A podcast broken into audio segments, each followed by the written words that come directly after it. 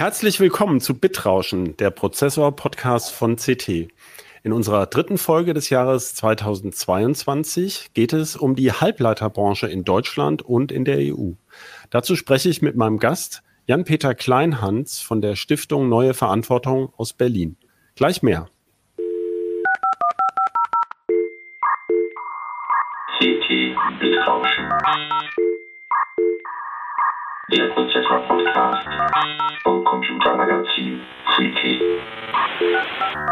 Hallo, mein Name ist Christoph Windeck. In dieser Folge des Podcasts Betrauschen spreche ich mit einem Experten zum Thema Chips und Geopolitik. Hallo, Jan-Peter Kleinhans. Hallo, grüß dich.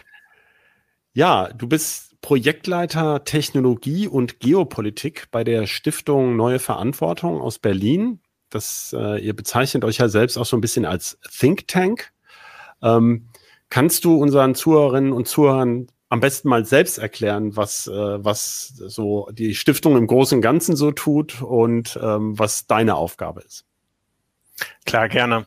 Ähm, SNV ist immer einfacher als äh, das lange deutsche Wort Stiftung Neue Verantwortung. Ähm, SNV will letztlich die Politik mit besseren ähm, Ideen versorgen im Bereich Tech Policy. Das heißt, sobald es um Digitalisierung geht, also dieses kleine, äh, wohl überschaubare Feld Digitalisierung, äh, haben wir uns als, als Marke gesetzt. Sobald es um Digitalisierung geht, ähm, haben wir verschiedene Projekte, die zu sehr ähm, bestimmten, ich sag mal, Regulierungsproblemen arbeiten. Das heißt, Kolleginnen von mir arbeiten zum Thema ähm, Desinformation und Fake News auf Plattformen oder politische Werbung auf Plattformen. Ähm, ich selbst habe vorher zu IoT-Sicherheit und zu 5G-Sicherheit gearbeitet und jetzt, wie du gesagt hast, seit zwei Jahren arbeite ich zum Thema ähm, globale Halbleiterlieferkette. Wir haben aber auch Projekte, die sich mit künstlicher Intelligenz und mit äh, Außenpolitik beschäftigen. Und Ziel von jedem Projekt ist es, ähm, die ich würde mal sagen, dass das generelle Level in Europa bei Policymakern ähm, bezüglich Wissen über die Technologie zu verbessern. Das heißt, erst wenn ich eben verstehe, ähm, wie eine Halbleiterwertschöpfungskette funktioniert, ähm, was die verschiedenen Player sind und was die verschiedenen Geschäftsmodelle sind, kann ich natürlich auch als politische Entscheidungsträgerin mir überlegen, okay, ähm, wie helfe ich jetzt dieser Lieferkette am besten, zum Beispiel bei Chipknappheiten. Oder erst wenn ich verstehe, wer, wer sind denn die verschiedenen Player in einem mo modernen Mobilfunknetz und wen gibt es denn dann noch außer Vodafone und Telekom, ähm, kann ich mir natürlich überlegen, okay, und wie mache ich jetzt dieses Netzwerk durch Regulierung sicherer? Ähm, und hier ist also ein Großteil unserer Arbeit letztlich Aufklärungsarbeit bezüglich Technologien im politischen Diskurs. Und ja. Also kann man sagen, Politikberatung kann man das nennen, oder? Genau, wir sind gemeinnützige Politikberatung. Also deswegen, unser Name ist so ein bisschen irreführend, weil wir sind ein gemeinnütziger eingetragener Verein nach deutschem Recht. Ähm, wir sind also vollständig über Spenden finanziert. Und ähm, man kann sagen, wir machen gemeinnützige Politikberatung. Ähm, da ist das Gemeinnützige aber ganz entscheidend, weil zum einen sind all unsere Analysen, an denen wir arbeiten, ähm, öffentlich verfügbar. Das heißt, es gibt nichts, was wir zu Papier gebracht haben, ähm, was nur einem kleinen Kreis von, äh, von Personen zur Verfügung steht, sondern ähm, das, all meine Halbleiteranalysen findet man zum Beispiel auf unserer Webseite. Zum anderen ähm, ist es immer ein Bedürfnis, mit allen Stakeholdern in einer Debatte zu sprechen. Ähm, das heißt, von Unternehmen über die Wissenschaft, über die Zivil Zivilgesellschaft, ähm, bis hin zur Verwaltung und, und Politik, um dann eben äh, an zum einen ein, Problem besser zu verstehen und zum anderen äh, dann natürlich auch die verschiedenen Perspektiven ähm, auf ein bestimmtes, auf einen bestimmten Sachverhalt ähm, besser zu verstehen. Und ja. Und ja. Ähm, ja, nee, sag mal zu Ende erst den Satz noch, ja.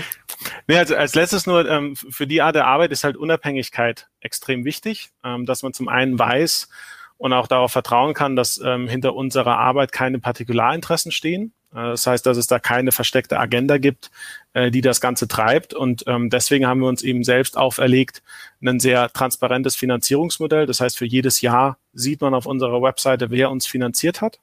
Und das sind zum großen Teil ähm, andere Stiftungen, also zum Beispiel Hewlett Foundation, ähm, Robert Bosch Stiftung, Mercator Stiftung und andere. Es ist auch die öffentliche Hand. Also meine Halbleiterarbeit zum Beispiel wurde unter anderem durch das ähm, schwedische Außenministerium, durch das niederländische Wirtschaftsministerium, durch das deutsche Außenministerium finanziert. Und ein relativ kleiner Teil kommt auch, also ich glaube derzeit unter, unterhalb von zehn Prozent äh, unseres Gesamtbudgets äh, kommt auch von privaten Unternehmen als Spende. Ja. Aber da sind schon Digitalunternehmen natürlich oder auch Chiphersteller, Bosch zum Beispiel, ein großer Chiphersteller, schon durchaus auch beteiligt über ihre Stiftung. Genau, über, die, über die Stiftung, ähm, richtig. Aber die haben jetzt keinen überragenden Anteil, dass jetzt da nur Chiphersteller Nein. dabei sind. Du hast ja auch Nein. gerade erklärt, Nein. das Themenbereich ist ja viel breiter. Exakt. Ja, also aber schon exakt. Technik, technikorientiert, würde ich jetzt sagen, ne? Kann man sagen. Von den Förderern meinst du? Ja. Mm, nee, ich würde sogar sagen, le leider gar nicht so furchtbar viel. Ach, ähm, also okay. wenn, wenn, man sich dann äh, pro prozentual anguckt, ähm, also wie gesagt, dass äh, die, die Unternehmen zum Beispiel, die, die dann ähm, tatsächlich Spenden geben, ähm, das findet man alles auf der Webseite, aber ich würde sagen, ein, ein Problem zum Beispiel von so einem Finanzierungsmodell in Europa ist, ähm, dass die, die notwendige Arbeit im Bereich Technikregulierung noch nicht von allen geteilt wird, würde ich mal sagen. Also da hat es, ähm, da hat es zum Beispiel, wenn ich mir jetzt die Think Tank Landschaft in den USA anschaue, da haben wir sowas für wie äh, Georgetown Center for Security and Emerging Technologies oder wir haben Center for New American Security. Das sind auch alles Think Tanks, die, die Arbeit im Bereich ähm, Emerging Technologies und Technologieregulierung machen.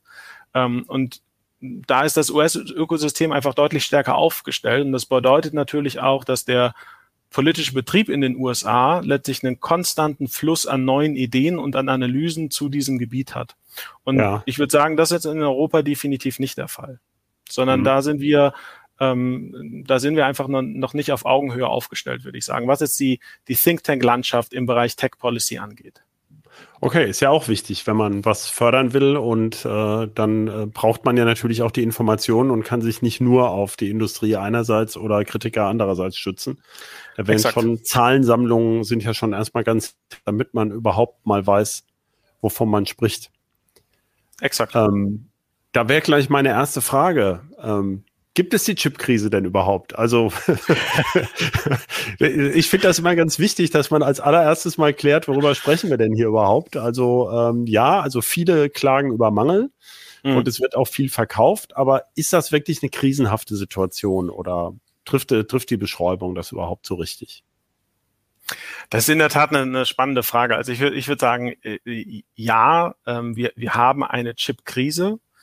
Ähm, wir haben allerdings nicht nur eine, sondern wir haben viele. Ähm, wir haben viele Knappheiten an unterschiedlichsten Punkten der Lieferkette aus unterschiedlichen Gründen. Und das macht die ganze Sache so, so komplex und so schwer, weil es gibt jetzt nicht den einen Lösungseinsatz. Also zum Beispiel, es, ähm, es wird jetzt sehr wenig bringen, wenn einfach die ganze Welt anfängt, anfängt, neue Fabs zu bauen. Das wird uns aus der Krise nicht wirklich rausholen. Ähm, und dadurch, dass wir verschiedene Knappheiten an verschiedenen Stellen aus unterschiedlichen Gründen haben, drückt es sich auch bei verschiedenen Produkten unterschiedlich stark aus. Also der ja, Grund, warum ich ja, bisher. Da gibt es ja konkrete Beispiele auch im PC-Bereich, äh, zum Beispiel, dass Speichermodule nicht, also neue Speichermodule brauchen so einen kleinen Spannungswandler und die waren sehr knapp und teuer und das lag nicht, wie man denken könnte, dass die Speicherchips knapp waren, sondern irgendwie ein kleiner, ich sag mal, mieser, popliger Spannungswandler, eigentlich Exakt. ein Standardbauteil, was dann gefehlt hat. Das scheint sich jetzt gebessert zu haben, aber das ist nur mal, um ein konkretes Beispiel einzuwerfen, ja. was äh, unsere Zuhörerinnen und Zuhörer kommen ja eher aus dem PC ja. ähm, IT-Bereich. Das, das, ist ein schönes Beispiel, weil dieser, also der, der Grund, warum man dann zu dem Zeitpunkt nicht wirklich an Memory Chips kam, ist zum Beispiel ein völlig anderer als der Grund, ähm, warum ich äh, nicht wirklich an der PlayStation 5 kam. Oder warum AMD und Nvidia Probleme bei ähm, entweder bei ähm, Prozessoren oder eben bei Grafikkarten haben. Ähm, das sind alles, es hängt alles an unterschiedlichen Punkten in der Lieferkette. Ja.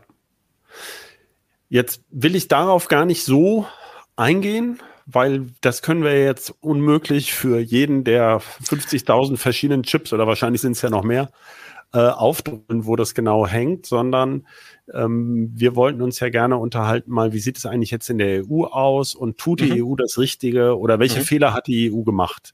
Mhm. Also da müsste man sich ja jetzt als erstes mal fragen, von den ganzen IT-Produkten, wo ich so ein bisschen fokussiert bleiben möchte, mhm.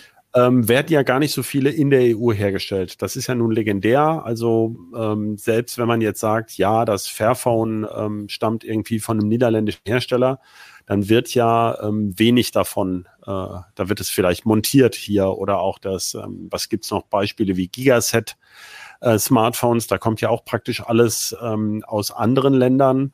Oder auch der Raspberry Pi ist ja ein Beispiel, was in der EU gefertigt wird, aber wo die Komponenten eben, ich sage jetzt mal, muss gar nicht unbedingt alles aus Asien sein, äh, mhm. wird es aber wahrscheinlich am Ende sein, aber es ist sehr international erstmal. Exakt. Und da wäre jetzt die Frage, welche Bauteile braucht denn jetzt die EU? Ist das so oder brauchen die Firmen in der EU? Ist das so automobilzentriert oder welche, welche, oder ja, was fällt einem noch ein? Maschinenbau, Anlagenbau oder sowas. Ist das tatsächlich das, was man denkt? Also die stärksten Branchen auch, die eigentlich die Chip-Abnehmer sind? Stimmt das so?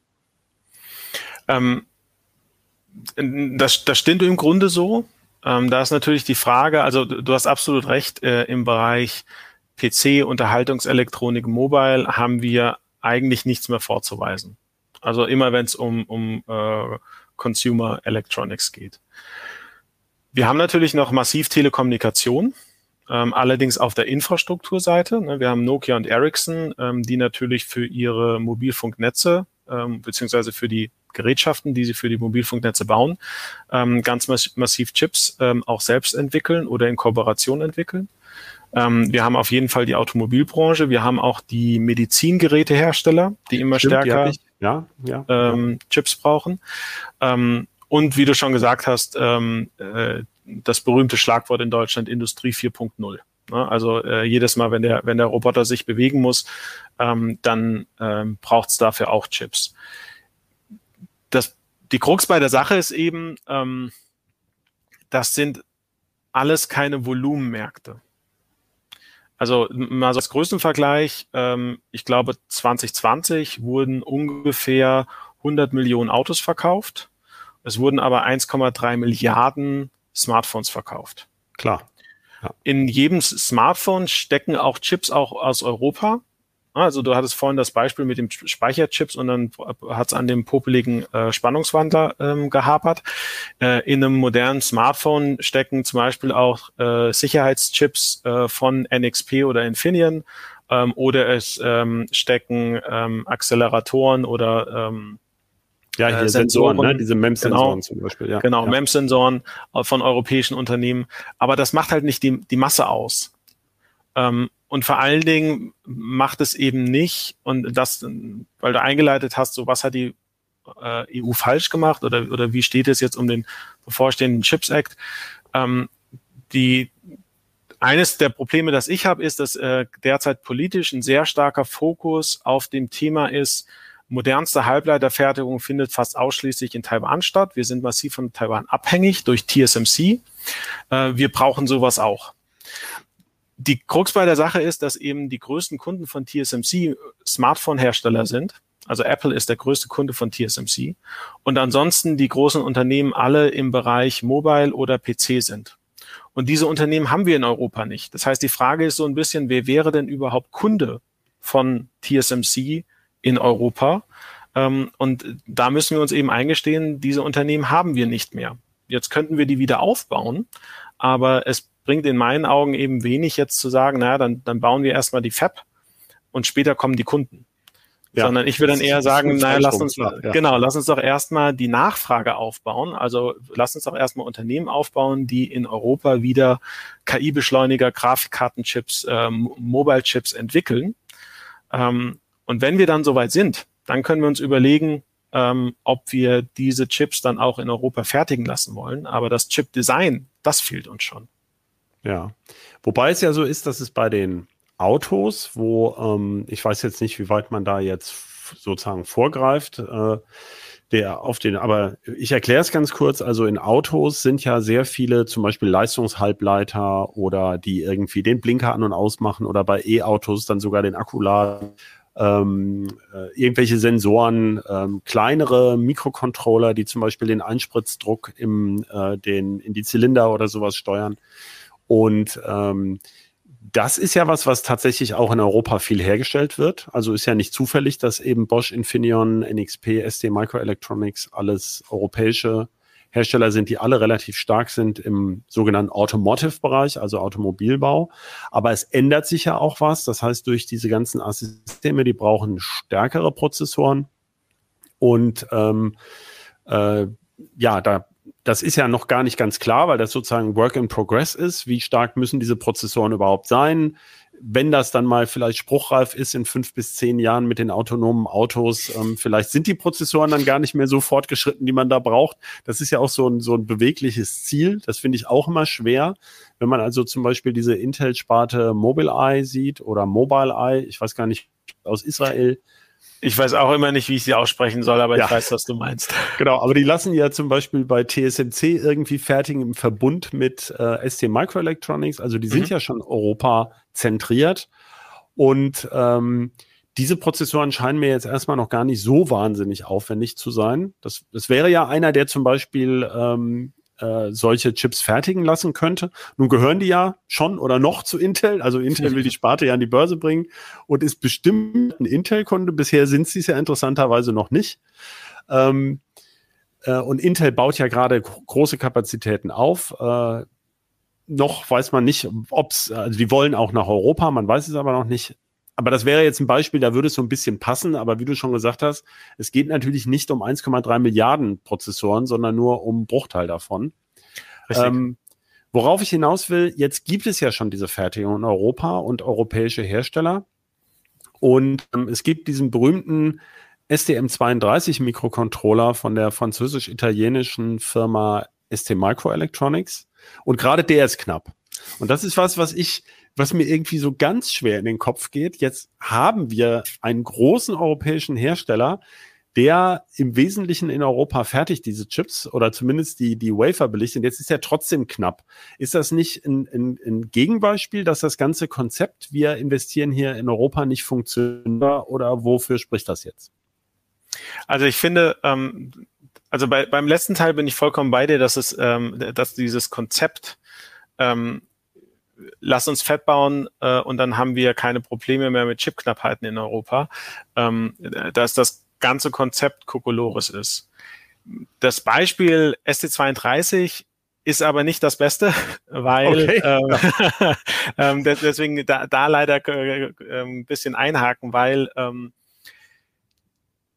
alle europäischen Hersteller, und das sind nicht nur die europäischen, sondern auch ihre US-amerikanischen und japanischen Konkurrenten, also Texas Instruments, äh, ADI in den USA oder Renesas in Japan, ähm, das sind alles Unternehmen, die zwar mit eigener Fertigung vor vielen Jahrzehnten angefangen haben und diese eigene Fertigung auch äh, sehr lange ausgebaut haben, aber ähm, gerade in den letzten zehn Jahren massiv an Auftragsfertiger outgesourced haben. Und sobald es sich um einen Logikhalbleiter dreht, das heißt, sobald ich über einen Mikrocontroller oder was ähnliches spreche, spreche ich bei den Herstellern, also bei Infineon, bei ST Micro, bei NXP und anderen, spreche ich eigentlich über Auftragsfertigung. Das okay. heißt, die, also man, so Pi mal Daumen kann man sagen, die meisten, sicherlich nicht alle, aber die meisten Mikrocontroller, die von ST Micro oder von Infineon oder von wem auch immer entwickelt werden, werden zwar von diesen Unternehmen entwickelt, werden aber in Auftragsarbeit vermutlich dann in Taiwan durch TSMC oder UMC oder auch in China ähm, hergestellt. Und dadurch habe ich eben die neue Abhängigkeit. Ne, und dadurch kann es eben sein, dass quasi der französisch-italienische Halbleiter ähm, Probleme hat, wenn, wenn in Taiwan die Kapazitäten ausgehen. Ja. Jetzt hat ST Microelectronics äh, ist gerade jetzt in den letzten Tagen, also letzte vergangene Woche, haben die, glaube ich, ihre äh, Jahresbilanz ähm, 2021 vorgestellt. Mhm. Sehr schönes Geld verdient, also mhm. gönnt, gönnt man natürlich auch der europäischen Chipindustrie. Ähm, und die haben ein interessantes Modell, dass sie mit einem israelischen Auftragsfertiger wohl zusammen jetzt ihre gerade auch auf 300 Millimeter Wafern, also Logikfertigung in Italien ausbauen wollen. Mhm. Ist das so ein Beispiel, wo man sagen könnte, das ist, eine, ist ein, ein schlaues Modell, dass man vielleicht ähm, Fertigungswerke von international erfahrenen Unternehmen mehr nach Deutschland holt, äh, nach, nach Europa holt, Entschuldigung, also auch Deutschland, aber eben mehr nach Europa holt, um überhaupt eine bessere Resilienz dieser ganzen Fertigungskette zu kriegen? Oder geht es da vor allem jetzt wieder um Kostenersparnis oder, weil so voll ins Risiko gehen sie ja dann ja auch wiederum nicht. Mhm. Ähm, also erstmal, wir, wir brauchen auf jeden Fall mehr Fertigung in Europa. Das ist ganz klar. Ähm, zum einen ist das ganz klar, weil Fertigung auch Forschung ermöglicht. Also gerade wenn es um, um Prozessforschung äh, geht, dann brauche ich eben zu einem gewissen Teil die Nähe zur Fertigung, um zu verstehen, wie kann ich denn jetzt hier äh, die nächste Prozessorgeneration nicht nur am PC entwickeln, sondern wie kann ich dafür eben auch ähm, die ähm, die Fertigung entsprechend anpassen und modernisieren. Insofern ist das gut, aber auch da ähm, es hilft uns nicht beim Thema mehr Resilienz oder ähm, Wappnen gegen zukünftige Knappheiten. Warum? Wenn ich bei der modernen Halbleiterfertigung bin, einfach so Pi mal Daumen. Ich habe ungefähr, ähm, wenn ich jetzt von einem typischen ähm, meinetwegen Mikrocontroller auf einem einigermaßen äh, zeitgemäßen Knoten ausgehe, ich habe ungefähr 50 verschiedene Arten von Equipment, die ich dafür benötige. Ich bin bei über 1000 Arbeitsschritten, die ich durchlaufen muss, bis dieses Ding fertig ist. Ähm, da sind wir nur im Frontend, das heißt nur Belichten des Wafers etc. pp. Ähm, sind wir bei über 1000 Arbeitsschritten. Ich brauche etwa 300 bis 400 Chemikalien und das Ganze dauert ungefähr drei Monate. Einfach weil es so viele Prozessschritte gibt. Und jetzt ist natürlich offensichtlich, ähm, für die Fertigung selbst brauche ich ein Netzwerk aus internationalen Zulieferern. Das heißt, bei Chemikalien bin ich zum Beispiel massiv von japanischen Unternehmen abhängig. Beim Equipment bin ich massiv von US-amerikanischen und japanischen Unternehmen, aber zum Beispiel auch von deutschen äh, oder äh, niederländischen Unternehmen abhängig. Und bei der Chipknappheit, deswegen meinte ich vorhin, wir haben mehrere Knappheiten aus verschiedenen Gründen. Bei der Chipknappheit reicht es eben, wenn ich eben an eine Handvoll Chemikalien des japanischen Zulieferers nicht mehr komme und dann steht meine Produktion still. Und dann kann ich hier so viele Fabs in Europa haben, wie ich will. Wenn mir die Chemikalie fehlt, kann auch ich keine Fabs mehr bauen. Äh, keine Chips mehr in der Fab keine herstellen. in der Fab mehr bauen, genau. Genau. Ähm, insofern finde ich, finde ich auch da die politische Diskussion so ein bisschen und, und auch das, was man e-, eben dann in, in Pressemitteilungen liest, ähm, auf politischer Seite, so ein bisschen schief, weil es wird gerade argumentiert, wir wollen zukünftig mehr Fabs bauen, um auf die jetzige Chipknappheit zu reagieren. Das passt schon vom Timing her nicht. Wenn ich jetzt anfange, eine Fab zu bauen, ist die vor 2025 überhaupt nicht startklar. Die Chipknappheiten sind aber jetzt. Und auch die zukünftige Fab wird auf internationaler Zulieferer setzen, weil das ganze Zulieferernetzwerk kann ich gar nicht auch nach Europa holen. In, insofern ist auch diese zukünftige Fab abhängig von einer gut funktionierten und gut äh, geölten internationalen Lieferkette. Das heißt, für meine Begriffe sollte darauf der politische Fokus liegen, zu überlegen, die nächste Chipknappheit wird kommen.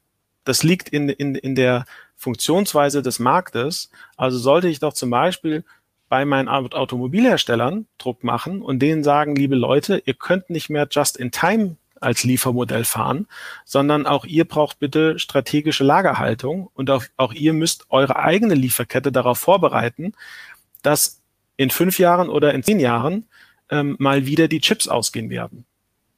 Das Verstehst du? Also ich glaube, ja, da, da ist die politische Debatte wirklich ähm, so, so ein bisschen quer da hätte ich noch eine These zu. Mir ist aufgefallen, ich habe ja jetzt schon, ähm, ich gucke mir ja äh, auch schon seit äh, anderthalb Jahren das Thema Chipknappheit immer genauer an. Schon alleine, weil mir mein Chefredakteur auf den Zehen steht und gerne Artikel dazu hätte und äh, das Thema ja auch gar nicht weggeht. Und dabei ist mir aufgefallen, so ein bisschen, so ganz grob kann man fast sagen, denn es ist ja auffallend, dass manche Firmen trotz großer Chipknappheit äh, gar nicht so sehr davon betroffen waren zum Beispiel hat, äh, haben Samsung und Apple zumindest 2020 noch relativ ungestört ihre neuen äh, Handygenerationen auf den Markt gebracht. auch äh, Samsung auch Anfang 2021 noch weitgehend. Und Apple hat es im Grunde erst so Ende 2021 so richtig erwischt. Mhm. Das heißt, die, die haben sich wesentlich, äh, offenbar wesentlich schlauer oder strategischer verhalten. Und ähm, andererseits sieht man jetzt, es trifft so Anlagenbauer in Deutschland, ähm, die jammern, dass sie keine Chips kriegen oder wie du schon gesagt hast, Medizingerätehersteller zum Teil auch. Ähm, skurrilerweise tolles Beispiel ja auch die Hersteller von Anlagen zur Chipfertigung. Das finde ich besonders toll, dass sie zum Teil keine Chips kriegen. Ja. Aber mir ist nur aufgefallen, je sozusagen, eigentlich kann man so ein bisschen sagen, je kleiner der Anteil der, der Chips an dem Produkt ist, ähm, desto mehr waren die Hersteller davon betroffen, weil sie offenbar nicht so viel über die Chips nachgedacht haben, sondern offenbar einen ganz anderen Fokus hatten. Stimmt der Eindruck? Also kann man das tatsächlich so ganz grob so ein bisschen vereinfachen? Würde ich, würde ich komplett äh, auf dem Level unterschreiben. Also ich glaube, ja. ein, ähm, und das sieht man ja auch zum Beispiel innerhalb einer Domäne. Also ähm, wir hatten ähm, ja auch den Fall, dass Tesla und Toyota deutlich besser durch die Chipknappheit äh, gesegelt sind, zumindest dann so bis ähm, Mitte, Ende 21, als jetzt zum Beispiel in Volkswagen. Und das hat auch wiederum hier unterschiedliche Gründe, ähm, aber es liegt jeweils an dem, am Unternehmen. Tesla, wie du es eben beschrieben hast, ist deutlich näher an Chips dran als ein VW, weil Tesla hat von Anfang an entschieden, dass es den äh, äh, zentralen Prozessor äh, im Tesla selbst entwickeln wird. Das heißt, von Anfang an hat Tesla ähm, eigene Chip-Expertise im Haus, kennt dadurch die Zulieferer besser, hat direkte Beziehungen mit TSMC ähm, und misst dem, an, dem Ganzen auch einen höheren Stellenwert bei und hat auch weniger Chips potenziell im Auto, weil Tesla hat eben als junges Unternehmen von null auf einem weißen Blatt Papier ein Auto entwickeln können, von Anfang an auf ähm, ähm, Batteriebasis und konnte dadurch einfach sehr viel Funktionalität zentralisieren. Das heißt, ja. die Lieferkette von dem Tesla, würde ich jetzt mal behaupten, ist vermutlich deutlich weniger komplex als von manchem ähm, äh, Verbrennungsmotorauto. Äh, hm. Das heißt, das spricht die Nähe an, was du vorhin meintest. Tesla ist deutlich näher an der Chipindustrie als andere Automobilhersteller. Bei Toyota ist der Grund wiederum, Toyota hatte genau dieselbe Situation vor zehn Jahren, nee, vor elf Jahren, nämlich 2011 ähm, nach Fukushima wurde Toyotas gesamte Lieferkette zerrissen äh, durch die äh, schweren Ach, Überflutungen. Ja, ja, ja. Mhm. Ja, und da hat sich Toyota gesagt, okay, einmal und nie wieder ähm, und hat seine eigene Lieferkette durchleuchtet, weil es brauchte Toyota vier Monate, um in Japan wieder produktionsfähig zu sein und sechs Monate, um international wieder produktionsfähig zu sein. Das heißt, es hat die richtig Geld gekostet äh, und das haben sie als Anlass genommen. Ne? Wenn der Leidensdruck hoch genug ist, dann bewegt man sich ähm, und haben das als Anlass genommen, ihre Lieferkette zu durchleuchten und haben dann äh, bei kritischen Vorprodukten mit den Lieferanten strategische Lagerhaltung äh, vereinbart ähm, und hatten damit eben nicht Just-in-Time-Lieferungen, sondern hatten schon seit langem ähm, gut etabliert in der eigenen Lieferkette ähm, Lagerhaltung. Ja. Und das hat sie eben auch unterschieden von anderen Automobilherstellern, was dazu geführt hat, dass sie einfach durch die Knappheit deutlich besser äh, durchkamen. Aber mittlerweile musste Toyota ja auch, glaube ich, Produktionskürzungen äh, machen. Richtig, ähm, egal, egal wie groß dein Reservoir ist, irgendwann ist jedes Reservoir. irgendwann ist jedes alle, ja. Das ist ja überhaupt eines der Probleme, dass wenn also wirklich die Distribution echt leer ist, äh, dann ist es bei Chips natürlich, du hattest die drei Monate erwähnt, dann ist wirklich erstmal eine ganze Weile Sense. Und man kann auch nicht alle Chips gleichzeitig produzieren, nee. äh, sondern immer nur oder best in bestimmten Reihenfolgen auf denselben Maschinen. Ja. ja. Und vielleicht da nur, Christoph, weil du weil du es erwähnt hast, so wenn die Lagerbestände mal leer sind, vielleicht da nur als, als, als Beispiel, wie schnell Produktion disruptiert werden kann, also gestört werden kann in Dresden hat ein Heißluftballon, also nicht die großen Dinger, sondern diese kleinen so vom Jahrmarkt, die halt mit, mit Helium äh, gefüllt sind. Ja, das ähm, war letzten, letzten Spätsommer, ne? Oder so. Genau, letzter Spätsommer. Stromausfall, ja, ja. Genau, das Ding in der Stromleitung hat dazu geführt, dass es Stromausfall gab. 20 Minuten Stromausfall haben dazu geführt, ähm, dass ich weiß nicht mehr genau, ob es Infineon war oder ein anderer Hersteller ähm, vor Ort, aber auf jeden Fall bei einem der Halbleiterhersteller in Dresden hat es mehrere Wochen gebraucht, bis der alte Produktionszustand wieder erreicht worden war. 20 ja, Minuten Stromausfall. Ja. Da hatte ja Global Foundries sich so ein bisschen auf die Schulter geklopft, weil die ein ja, eigenes ja. Gaskraftwerk haben. Ne? Also kann man kann man verstehen. Also, ja, hätte ich auch gemacht. Also, ja. Genau. Oder als Hersteller des Gaskraftwerks auf jeden Fall. was zu metallischen, genau, metallisierten Ballons erzählt. Ja, sehr schön. Ähm, du sagst aber ja trotzdem, also obwohl du sagst, äh, wenn ich mal zusammenfasse, eigentlich liegt, äh, könnte man viele Probleme statt mit äh, neuen Chipfabs ähm, schon über eine schlauere Lieferkette und Lagerhaltung und mehr, äh, ich sag mal, Prediction, also mehr Vorhersage und Planung des Bedarfs abfangen. Trotzdem sagst du, wir brauchen mehr Produktion auch in Europa. Kannst du das nochmal präzisieren, warum das dann wichtig ist? Also außer hast du jetzt gesagt Entwicklung, das verstehe ich auch. Aber ähm, kann man dann, ist man dann sozusagen ein, ein als Player wird man dann ernster genommen oder ähm, man kann ja nicht beliebige in, in eine beliebige Fab, also muss ja auch die richtigen Fabs gebaut haben und der Bedarf verändert sich ja auch. Also Exakt. wie hilft das jetzt konkret? Ähm, um es konkret zu machen, wir haben gerade die, die seltsame, Disku äh, seltsame Situation, dass ähm, Politik seit, ich würde mal sagen, anderthalb Jahren ähm, über das Thema ähm, Chips, Chipknappheit und äh, technologische Souveränität spricht. Und das ist quasi auf höchster Ebene, sei das noch von Merkel oder von Herrn Habeck ähm, oder von, von Breton auf, auf europäischer Ebene und Ursula von der Leyen, ist quasi klar, Europa braucht Chips und muss stark sein in Chips für unsere technologische Souveränität. Das ist die, die höchste politische Ebene.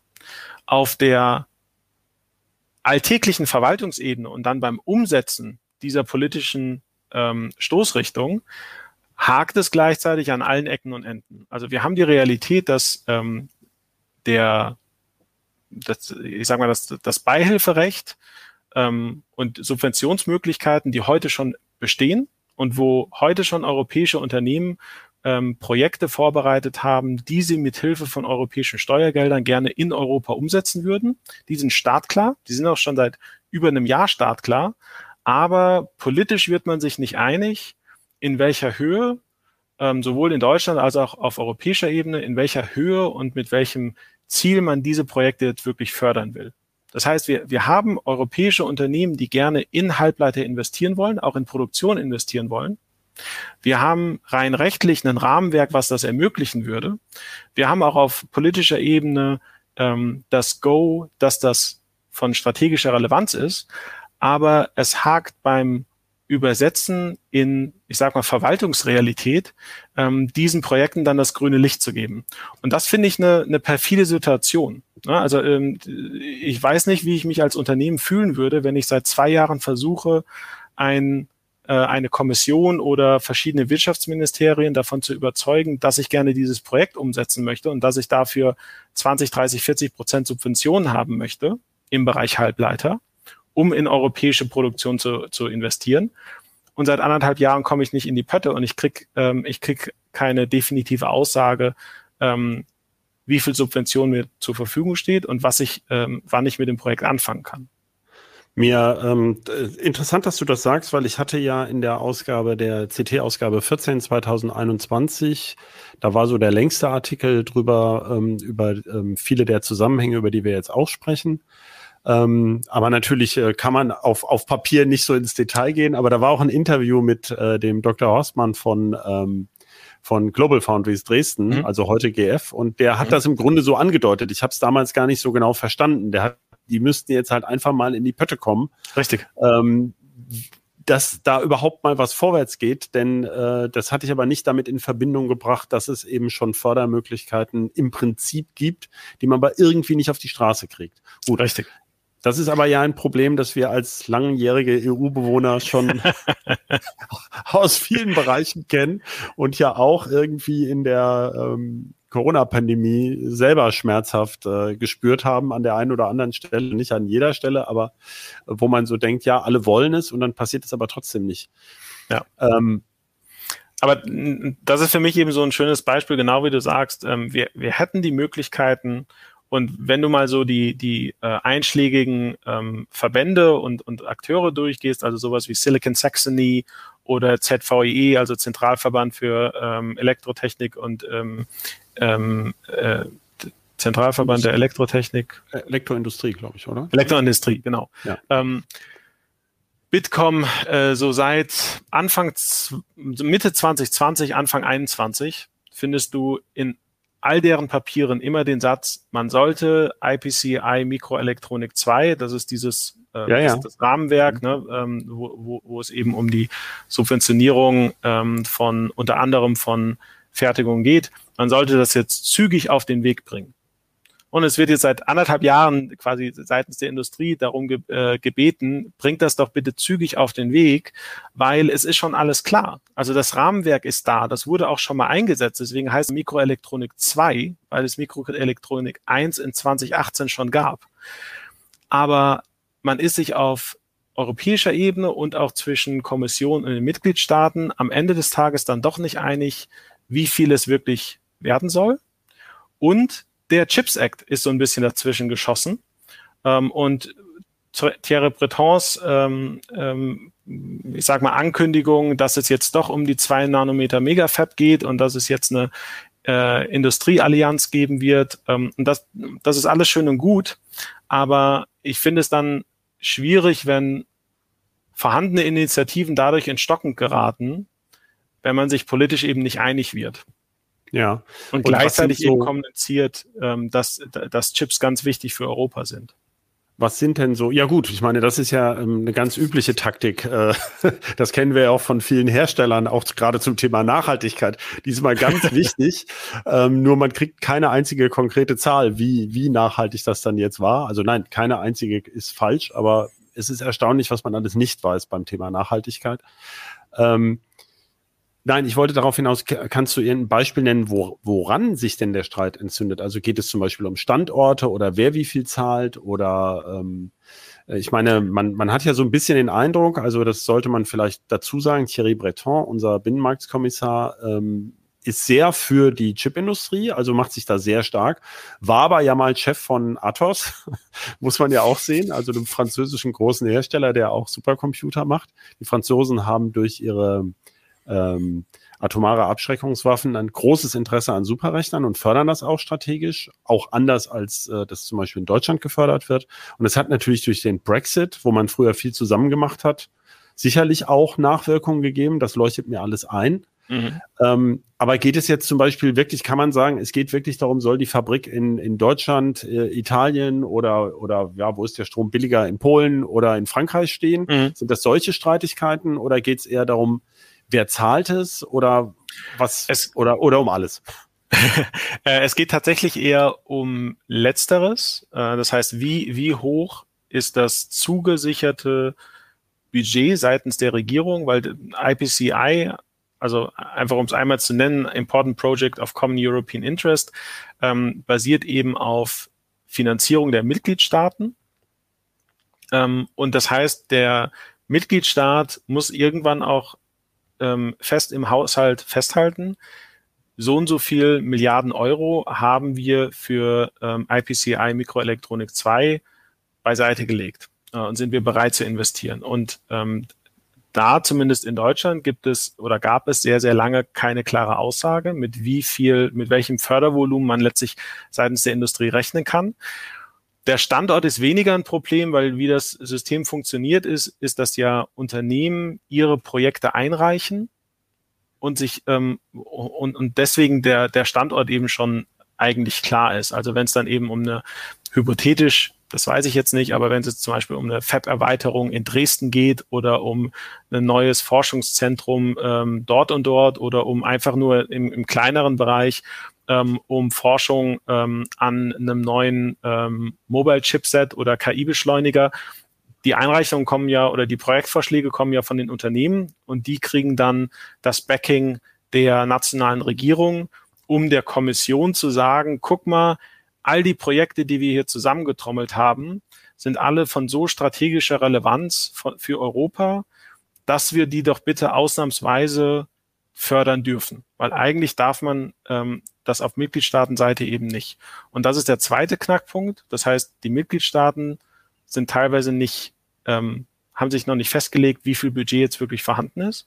Der zweite Knackpunkt ist, ähm, es gab oder gibt ähm, Unstimmigkeiten zwischen Kommission und Mitgliedstaaten, was für eine Art von Projekten am Ende des Tages förderfähig ist.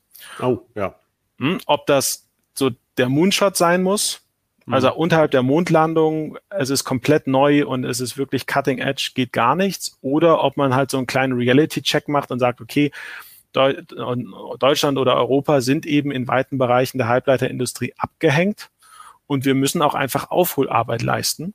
Und deswegen wird eben auch Aufholarbeit subventioniert, ähm, wo dann vielleicht der Innovationsanteil nicht mehr 100 Prozent ist, sondern vielleicht nur noch 80 Prozent.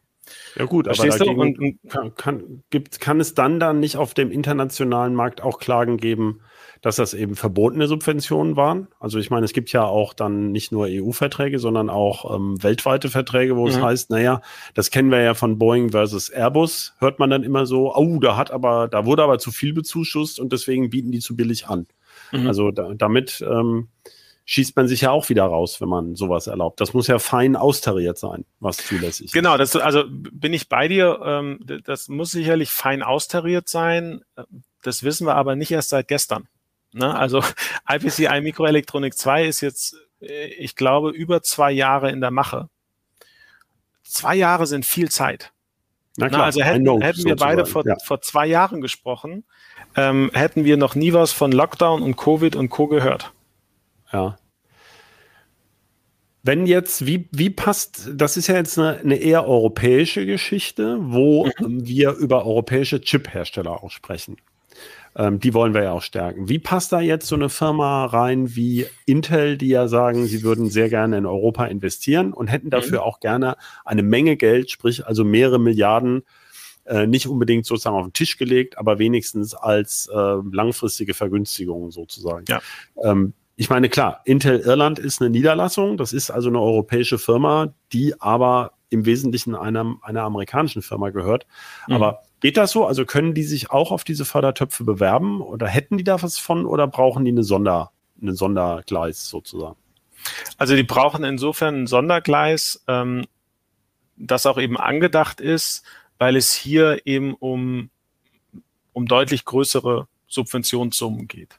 Also wenn ich jetzt so eine ähm, sagen wir 5 Nanometer Fab äh, oder meinetwegen auch 14 Nanometer Fab irgendwo hinstelle, dann äh, spreche ich ja äh, über locker mehr als 10 Milliarden ähm, Euro an Gesamtinvestitionen. Und zumindest laut Industrie ähm, ist der Standort und Subventionsvorteil von Asien ungefähr 40 Prozent. Das, das haben heißt, wir ja, ja, das stimmt. Das ja? sind Zahlen, die haben wir ja vor anderthalb Jahren auch schon mal berichtet. Genau. Genau. Und ähm, daher kommt eben die Aussage von, von Intel und auch von anderen, ohne Subvention wird es nicht laufen. Und das ist auch richtig, wenn, wenn man sich den internationalen Vergleich anguckt. Ich bin so ein bisschen skeptisch, ob das jetzt wirklich 40 Prozent sind, aber ähm, de facto ähm, ist in vielen Ländern oder letztlich in allen relevanten Ländern ist die Halbleiterfertigung ähm, zu unterschiedlichem Maße subventioniert. Insofern ist das, ist das total verständlich, dass auch hier ein Intel oder ein TSMC sagen, wenn wir hier was bauen sollen, dann ähm, brauchen wir dafür auch Subventionen. Ähm, nach meinem Dafürhalten äh, oder nach meinem Verständnis wäre es theoretisch unter IPCI, unter diesem Rahmenwerk möglich, sowas auch zu finanzieren. Ähm, aber IPCI skaliert halt nicht besonders gut. Und das ist auch der Beweggrund, warum ähm, schon vor, vor einigen Monaten beim EU Chips Act kommuniziert wurde, dass der EU Chips Act auch einen neuen Investitionsteil haben wird. Da wurde mal vom Semiconductor Fund ähm, gesprochen, ähm, der es eben ermöglichen soll, ähm, solche Arten von Investitionen. Das heißt, an einem Ort wird massiv viel Geld ausgegeben, um eben eine, eine Fab zu bauen, äh, um sowas einigermaßen zügig in Europa auch zu ermöglichen. Also um, das ist zumindest strategische Fab irgendwo hinzustellen, um äh, aus dem Klein-Klein so ein bisschen rauszukommen und zu sagen, so, hier müssen wir jetzt mal massiv was hinstellen. Genau, und, und da, da, also da, merkst du schon so, wie, wie ich reagiere, weil da fängt es dann eben bei mir an, so, so ein bisschen zu grübeln, weil ähm, ob, ähm, ob eine Cutting-Edge-Fab in der Größe, wie sie Intel vorschwebt, ähm, der Allheilsbringer für Europas Halbleiterstrategie ist, das wage ich so ein bisschen zu bezweifeln. Ähm, in, insofern frage ich mich da schon, die, ähm, egal ob das jetzt vier Milliarden oder sechs Milliarden oder acht Milliarden Euro an Subventionen durch Europa sind, ähm, ist dieses Geld am besten eingesetzt bei einem, bei einer modernen Fab von Intel? Äh, ich glaube, da gibt es viele Gründe, die dafür sprechen. Da gibt es aber auch sehr, sehr viele Gründe, die dagegen sprechen. Ähm, Gerade weil wir eben auch ähm, uns bewusst machen müssen, dass es, dass Europa ja nicht nur in der Fertigung abgehängt ist, sondern wir haben an sich eine eher schwach aufgestellte Halbleiterindustrie, die zwar in bestimmten Nischen extrem stark ist, du hattest es vorhin erwähnt, ähm, aber es ist mitnichten so, ähm, dass wir in anderen Bereichen gut aufgestellt werden. Also man könnte das Geld sozusagen auch für was anderes ausgeben und hätte wahrscheinlich dann mehr davon, statt ein hochprofitables US-Unternehmen noch fetter zu füttern. Exakt, exakt. Also das, das ist zumindest meine Hypothese, dass ich mir denke, okay, bevor wir jetzt einfach, weil, um auch äh, so ein bisschen Gegengewicht zu liefern zu einem ähm, politischen Diskurs, der sich jetzt sehr verselbstständigt hat, weil streckenweise hat man das Gefühl, Europas Halbleiterstrategie dreht sich nur noch um diese FAB ähm, einfach um da nochmal so ein bisschen Einhalt zu gebieten und zu sagen, so, okay, warte mal, aber Reality Check, ist das wirklich die beste Strategie? Ähm, und da muss man eben bei, bei Intel sagen, da, da gibt es einfach ähm, einige Fragezeichen, zum Beispiel, Intel fertigt ja derzeit nur für sich selbst und hat einfach den der Industrie versprochen ähm, als eigene Vision, dass es IFS, also Intel Foundry Services, aufbauen will um zukünftig auch Auftragsfertiger für andere zu sein. Das hatte Intel in der Vergangenheit mal probiert und ist relativ kläglich gescheitert. Und es ist eben, also keiner weiß, wie erfolgreich Intel Foundry Services in fünf Jahren, in acht Jahren, in zehn Jahren werden wird. Ob ja, aber dann ist es doch, hat es doch ein ordentliches Risiko und ist doch damit schon viel förderwürdiger als viele andere Projekte. das ist ein interessantes Spin, den ich so noch nicht gehört habe. Ja, aber du hast recht. Das, das ja, ich habe vor in meinem früheren Berufsleben genau, musste ich auch mal ein ganz hohes Risiko für mein Einförderprojekt haben. Und da habe ich das überhaupt erst verstanden, dass man überhaupt nur dann gefördert wird, wie du ja vorhin schön gesagt hast, wenn auch ein ordentliches Risiko dabei ist. Ja, ja. ja also insofern, davon, ja. ja. Äh, ich, ich, ich glaube, in, in, in, insofern, ich bin gespannt, in ein, zwei Wochen sehen wir den Chips Act. Ich bin gespannt, was dann wirklich auf dem Papier steht. Ähm, aber die, die Frage, wo am Ende des Tages Europa wirklich Geld investieren wird, wird, glaube ich, für, für dieses Jahr eine der zentralen Fragen sein. Ich möchte noch auf zwei, drei bisschen andere Aspekte eingehen der weltweiten Chipfertigung. Ähm, erstmal würde mich interessieren, könnte eigentlich Deutschland irgendwas sinnvoll sozusagen unabhängig von der EU fördern? Also wenn, wenn man das wollte. Also wenn man jetzt sagt, okay, EU ist eine Sache, wir sind aber auch schon irgendwie, wie viele sind wir? 27 Staaten, 26. Ähm, es wäre ja für die deutschen Automobilhersteller auch wichtig, wenn sie hier vielleicht noch lokaler denken. Vielleicht denken diese Unternehmen aber ja gar nicht mehr in Nationen, sondern auch nur noch in Regionen und global. Mhm. Ähm, also kann man da sinnvoll irgendwas machen von Deutschland aus in Bezug auf äh, Halbleiter, was nicht sozusagen über die EU abgedeckt wird? Also du, du, du sprichst ja hier nicht mit einem Juristen. Nein, nein, ich meinte, ich meinte jetzt einfach, ist es technisch überhaupt machbar oder, oder um einfach von den Summen her? Also ja. ähm, es geht ja hier um sehr, sehr viel Geld und um Unternehmen, die sowieso inhärent international und ähm, ja. fast global sind. Also ja. ähm, ich hätte also den glaub, Eindruck, das bringt gar nichts, über Deutschland nachzudenken in dem Zusammenhang jetzt speziell. Also man kann sich natürlich so einen Standort anbieten, mhm. ja klar, aber ich ich, ich verstehe, was du meinst. Ähm, ich, und ich, ich würde politisch das auch komplett unterschreiben, dass quasi ähm, politisch natürlich die, die Rhetorik ist, ähm, wir stärken Deutschland als Halbleiterstandort, was, was man auch verstehen kann. Aber genau wie du sagst, am Ende des Tages reden wir über ein ähm, Netzwerk von Unternehmen, die ähm, de facto international aufgestellt sind. Ähm, und hier an den, an den Machtverhältnissen würde ich sagen, wird sich auch zukünftig so schnell nichts ändern. Das heißt, auf absehbare Zeit wird Asien vorrangig Südkorea und Taiwan für modernste Chipfertigung unabdingbar sein. Oder ein Malaysia wird für Backend-Fertigung zentrale Rolle spielen. Genauso wie ein China für Backend-Fertigung zentrale Rolle spielt. Und egal wie viel Deutschland oder Europa da in die eigene Fertigung steckt, man wird langfristig von diesen Playern abhängig bleiben. Ähm, trotzdem glaube ich, ähm, wenn wir uns zum Beispiel so einen ähm, Cluster wie Dresden angucken, ähm, der ja über die letzten ähm, 20 Jahre sich massiv gemausert hat äh, durch sehr gute lokale Politik und durch sehr gute lokale ähm, Anreize ähm, zu einem der wichtigsten ähm, Halbleitercluster in Europa geworden ist, ähm, geht es natürlich am Ende des Tages schon noch um nationale Initiativen. Ähm, die einfachste Ebene ist da sicherlich die, die Forschungsförderung. Ne? Also wir haben einen, einen ähm, Rahmenprogramm des BMBF für Förderung der Mikroelektronik. Ähm, wir haben ähm, Investitionen in Quantencomputer. Das ist alles, also da kann man jetzt sagen, naja, das ist äh, Tropfen auf den heißen Stein, weil da reden wir von Dutzenden oder Hunderten Millionen und äh, dem gegenüber stehen eben Milliarden an Investitionen in neue Fabs. Aber ich glaube schon, dass man jetzt nicht den Kopf in den Sand stecken muss und auf, auch auf nationaler Ebene einiges bewegen kann. Ich glaube aber, man darf sich jetzt speziell beim Thema Fertigung nicht der Illusion hingeben, dass das, oder nicht der, Illusion ist das falsche Wort, sondern das politische Ziel darf nicht Unabhängigkeit oder Autonomie sein, weil das ist, das kann man nicht erreichen. Das mhm. ist unmöglich. Wir, wir, wir, wir leben oder wir, wir, wir reden von einer arbeitsteiligen Wertschöpfungskette, was ich vorhin ähm, beschrieben hat mit den Massen an Chemikalien und, und Zulieferern, die ich brauche. Ähm, ich denke, das ist der falsche politische Fokus. Es geht um Wettbewerbsfähigkeit. Wir wollen ja am Ende des Tages dass auch europäische Unternehmen in zehn Jahren ähm, eine wichtige Rolle im Halbleitermarkt spielen. Und, und, eigentlich in meinen Augen sollte es vor allen Dingen politisch darum gehen, ähm, sicherzustellen, dass wir in zehn Jahren noch ein ASML, ein Infineon, ein NXP und so weiter ähm, bei uns haben ähm, und sicherstellen, dass wir äh, somit letztlich in Europa noch Technologie gestalten. Okay. Ähm, es geht ja auch um Risiken zum Teil. Äh, es ist jetzt viel, also durch die aktuelle Bedrohung äh, aus, äh, aus Russland im Grunde gegenüber der Ukraine und ist ein bisschen ins Hintertreffen geraten, dass ähm, ja wirklich eine Riesenmenge an Chips aus äh, Taiwan kommt und äh, auch in China weiterverarbeitet wird.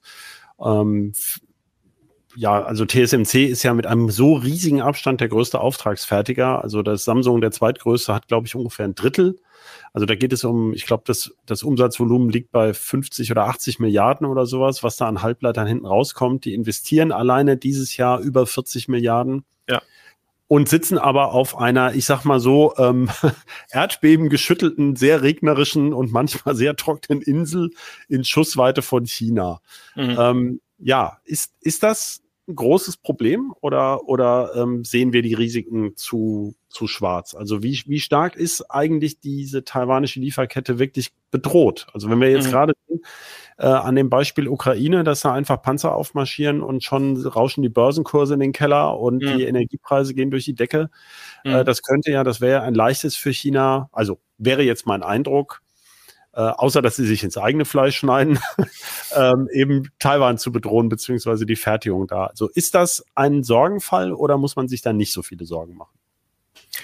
da auch wieder, also ich habe dazu eine, eine, Einschätzung, aber da auch wieder die, der, Disclaimer, äh, du redest nicht mit einem China-Experten, ähm, de, deswegen ähm, take it with a grain of salt, aber von der Einschätzung her, ich glaube, da müssen wir zwei Sachen unterscheiden. Zum einen die ähm, geografischen ähm, Risiken, also sei das Erdbeben, Dürre, Überschwemmung, Tsunami, was auch immer. Da würde ich sagen, nein, die TSMCs Kunden scheinen damit kein Problem zu haben. Ähm, und und so, so einer der ähm, ähm, also einer der Punkte, die man dann ähm, von TSMCs Kunden als auch von TSMC selbst hört, ähm, ist dann zum Beispiel, ähm, dass all das in der Vergangenheit nicht dazu geführt hat, ähm, dass TSMC Lieferprobleme gehabt hätte. Das stimmt, natürlich die haben ja auch große Erfahrung damit, klar. Ja. Genau, genau. Ähm, und äh, insofern, also auch zum Beispiel Japan ist ja ähm, geschüttelt von ähm, Erdbeben und äh, äh, Extremwetter, die darauf deutlich besser eben eingestellt sind als zum Beispiel ein Texas, ne, wo wir den, den Eissturm hatten und den Stromausfall. Ähm, insofern würde ich das so ein bisschen relativieren. Ähm, bezüglich China ähm, fällt mir eine Einschätzung schwer, wie, wie hoch das ähm, geopolitische Risiko wirklich ist oder das militärische Risiko wirklich ist. Ähm, auch ich ähm, spreche dazu viel mit ähm, Analysten und auch mit tatsächlichen China-Experten, wo ich das Gefühl habe, die auch hier variieren die Einschätzungen. Ähm, dass ähm, manche glauben, ähm, dass es quasi unabwendbar ist, eine, äh, eine feindliche Übernahme und andere sagen, naja, das, ähm, das ist fast schon Alltag, ähm, aber auch ein China hat eigentlich kein Interesse daran, ähm, Taiwan feindlich zu übernehmen. Wenn wir das aber mal ausblenden und, und uns einfach anschauen, naja, was, was passiert denn, wenn? Dann hast du es eben eigentlich schon gesagt, ähm, weil ein TSMC wird bei einer Übernahme durch China aufhören zu funktionieren.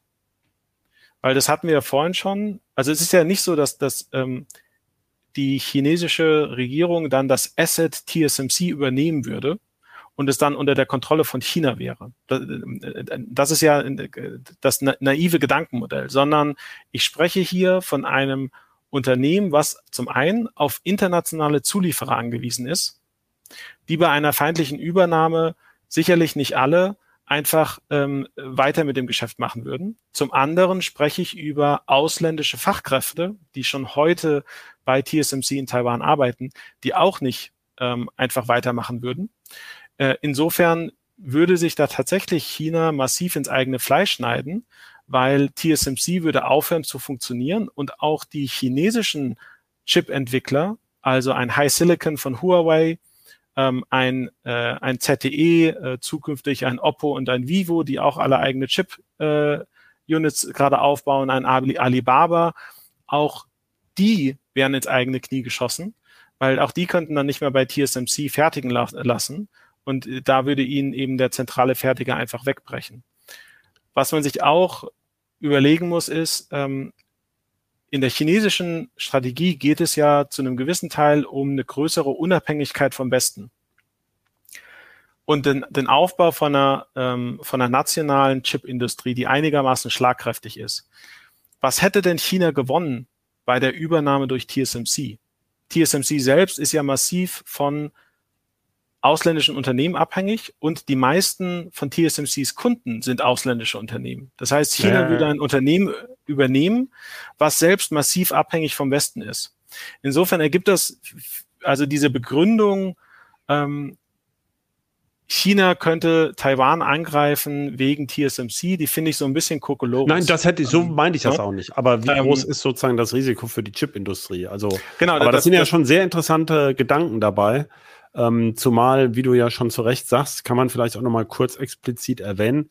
Es gibt ja Exportbeschränkungen, die die USA auch ihren, ähm, auch, also allen Unternehmen, die sozusagen in der westlichen Hemisphäre sind, äh, auferlegen, wo amerikanische Technik drinsteckt. Und der niederländische ähm, äh, Anlagenhersteller ASML, die ja ganz viele dieser Belichtungsmaschinen bauen, der würde sehr gerne mehr nach China exportieren, darf aber gar nicht, weil die Amerikaner dann den Daumen drauf haben. Ähm, und äh, das heißt, TSMC würde dann auch von diesen Zulieferungen eben abgeschnitten sein, einfach weil genau. die Amerikaner das bisher gar nicht zulassen. Ja, genau.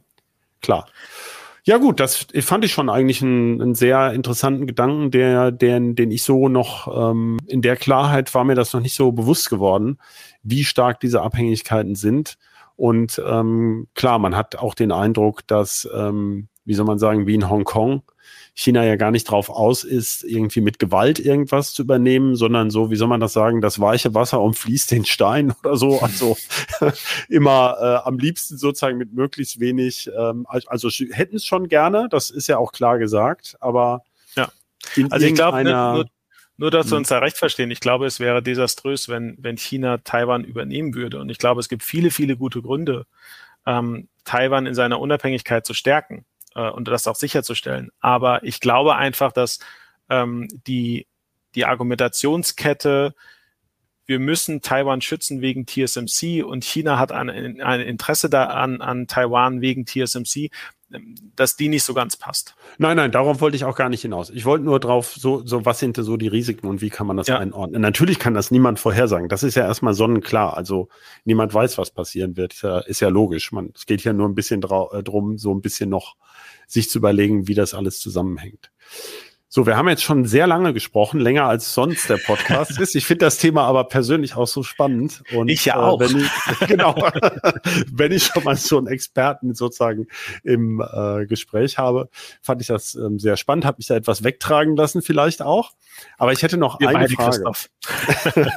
ich, ich hätte noch eine Frage, die ich sehr skurril finde.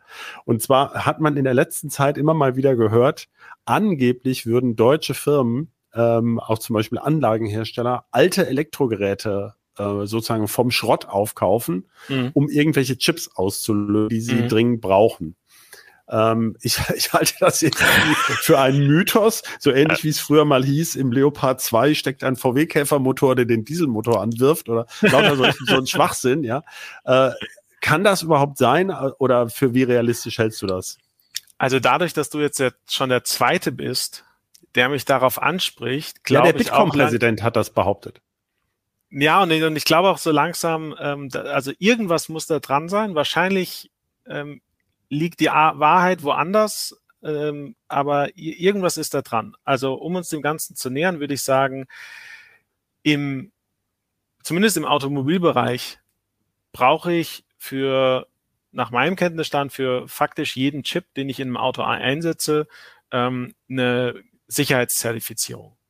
Das heißt, ich kann nicht einfach hergehen, selbst wenn jetzt ein Chip, ähm, ich sag mal, komplementär ähm, wäre zu dem, den ich einsetzen will.